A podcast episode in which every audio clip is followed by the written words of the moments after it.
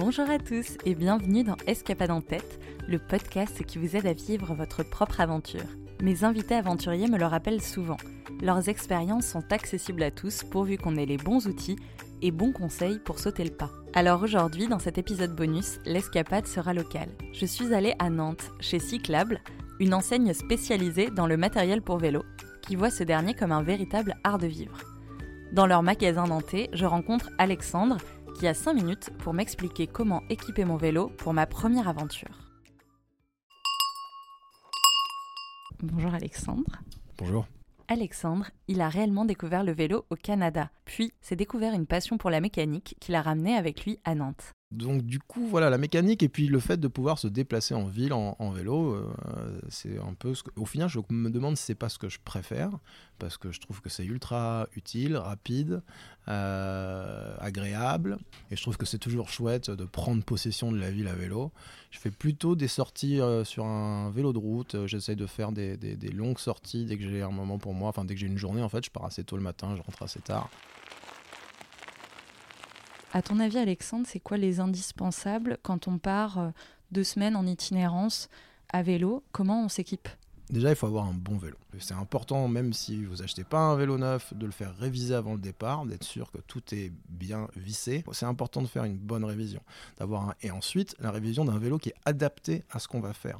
On n'a pas le même vélo si on veut faire la route de la soie, si on veut faire la, ou si on veut faire la, la Loire à vélo. En spray aussi, on n'a pas le même vélo si on veut rouler vite et léger ou si on veut rouler doucement et chargé.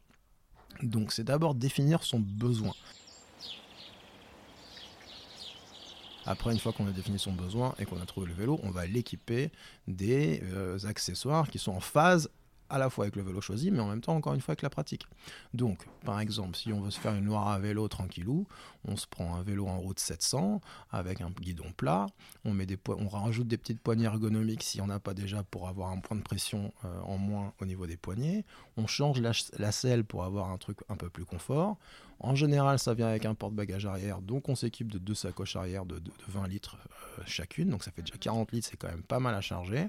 Si on a besoin d'un peu plus, on peut rajouter un porte-bagages avant et mettre euh, des sacoches à l'avant.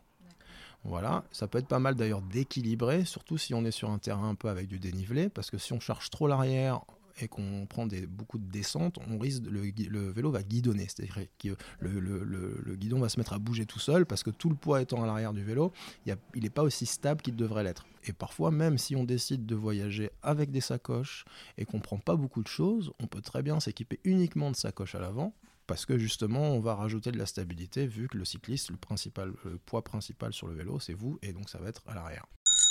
On m'a beaucoup parlé de cuissard. Euh, si j'ai bien compris, c'est un short adapté à la pratique du vélo. Est-ce que c'est un indispensable ou euh, est-ce qu'on peut s'en passer?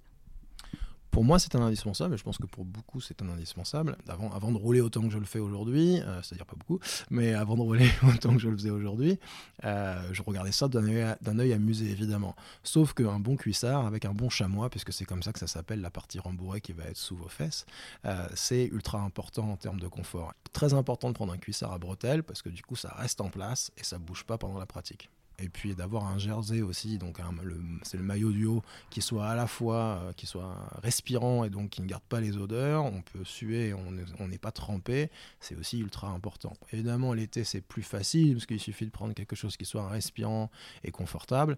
L'hiver, il va falloir penser en termes de couches en termes de sécurité, je pense que tout le monde a en tête euh, d'avoir un casque, mais est-ce qu'il y a d'autres éléments un peu indispensables, notamment en termes de visibilité? Déjà, n'oubliez pas votre éclairage, hein, c'est important. Tous les vélos ne sont pas forcément équipés de, dynamo avec feu avant, feu arrière. Si ce n'est pas le cas de votre vélo, investissez dans l'éclairage USB, en avant fort notamment, si vous, roulez euh, de nuit. Euh, sur vos sacoches, vous aurez des détails réfléchissants. Sur vos vêtements techniques, vous en aurez la plupart du temps aussi avec des détails réfléchissants. Hors agglomération, le gilet jaune est une obligation.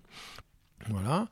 Et puis, euh, vous avez des gants maintenant aussi avec des détails lumineux. Enfin, les, détails réfléchissants, plus vous en avez sur vous, et, mieux c'est. Et après, encore, vous rajoutez des bonnes lumières et euh, un gilet jaune, euh, et vous serez, vous vous serez prêt. Si vous avez aimé ce petit hors-série et que vous souhaitez entendre des aventuriers livrer des récits sur leur début et la réalisation d'une de leurs aventures, je vous donne rendez-vous dans le podcast Escapade en tête, disponible sur toutes les plateformes d'écoute. Je vous dis à bientôt et on se retrouve très vite pour une nouvelle escapade.